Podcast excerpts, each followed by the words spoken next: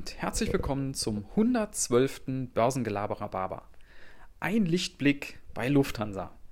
Ja, wir schauen heute nochmal auf den Wert drauf. Ich habe den ja im Podcast schon ein paar Mal gecovert und zwar anlässlich der Zahlen für das Gesamtjahr 2020. Die hat man jetzt veröffentlicht und da wollen wir mal reinschauen. Zunächst mal die Fakten. Also, man hat im letzten Jahr einen Verlust von insgesamt 6,7 Milliarden Euro eingefahren. Und nur mal als Vergleich, im Jahr 2019 waren es noch 1,2 Milliarden Euro Gewinn. Also, wenn ihr so wollt, ist der Gewinn um etwa 500 Prozent eingebrochen. Alles andere als glorreich. Ja, und das Ganze vor allen Dingen trotz massiver Kostensenkungen.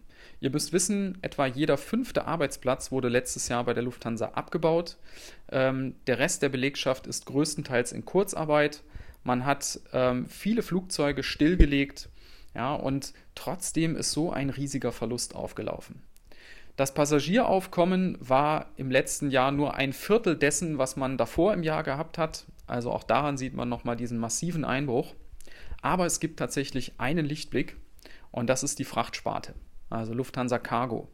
Dort hat man in diesem Bereich einen Gewinn realisiert und zwar von etwa 770 Millionen Euro.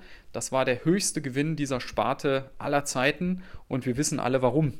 Ja, weil wir bestellen ja alle bei Amazon und bei diesen ganzen anderen Online-Shops und irgendwer muss dieses ganze Zeug ja liefern und durch die Welt fliegen. Und das macht eben unter anderem die Lufthansa. Deswegen ist dort ein Gewinn aufgelaufen, aber insgesamt, wie gesagt, über den Gesamtkonzern ein massiver Verlust.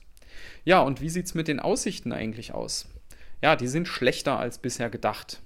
Man äh, rechnet jetzt vom Vorstand aus für das laufende Jahr nur noch mit einer Auslastung von 40 bis 50 Prozent. Bisher ist man von eher 60 Prozent ausgegangen. Ja, ihr wisst alle auch, warum. Ähm, wir haben nach wie vor massive Reisebeschränkungen und es ist überhaupt nicht absehbar, wann die nennenswert zurückgenommen werden. Ja, und dann ist jetzt natürlich die Frage, warum steht die Aktie dann auf einem solch hohen Niveau?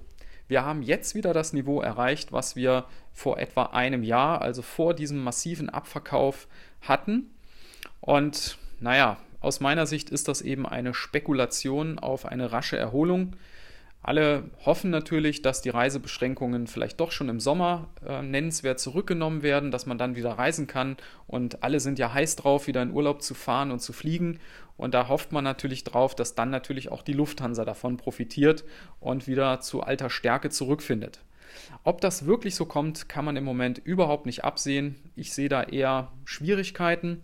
Ich glaube das nicht. Ich glaube, wir werden noch das ganze Jahr mit Restriktionen zu kämpfen haben. Vielleicht im nächsten Jahr, dass es dann so langsam wieder richtig Fahrt aufnimmt, aber auch das kann man noch überhaupt nicht absehen. Ja, und unterdessen gibt es noch eine weitere Nachricht ähm, aus dem Dunstkreis des Unternehmens. Und zwar ist der Großaktionär, der Milliardär Thiele, äh, kürzlich verstorben der hatte sich ja in der Corona-Krise im letzten Frühjahr, hat er sich ja massiv in Lufthansa eingekauft. Dem gehören mehr als 12 Prozent der Firmenanteile.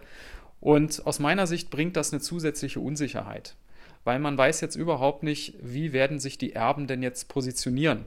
Der Thiele hat ja immer gesagt, er mag Lufthansa, er möchte Lufthansa auch langfristig begleiten, wieder zurück ähm, auf den Weg zu alter Stärke wie das, die, wie das die Erben sehen, ob die das auch so sehen oder ob die sagen, nö, wir verkaufen unsere Anteile wieder, was dann natürlich Druck auf den Kurs ausüben könnte, das weiß man überhaupt nicht. Ja, aus meiner Sicht nach wie vor die Lufthansa in einer sehr schwierigen Situation, nicht wirklich absehbar, wann man wieder zurückkommt. Äh, fürs laufende Jahr sehe ich das überhaupt nicht. Auch fürs nächste Jahr mit großen Fragezeichen. Vielleicht 2023, dass man da so langsam wieder sich erholt. Ja, in diesem Sinne wünsche ich euch trotzdem einen schönen Tag und bis dann. Ciao.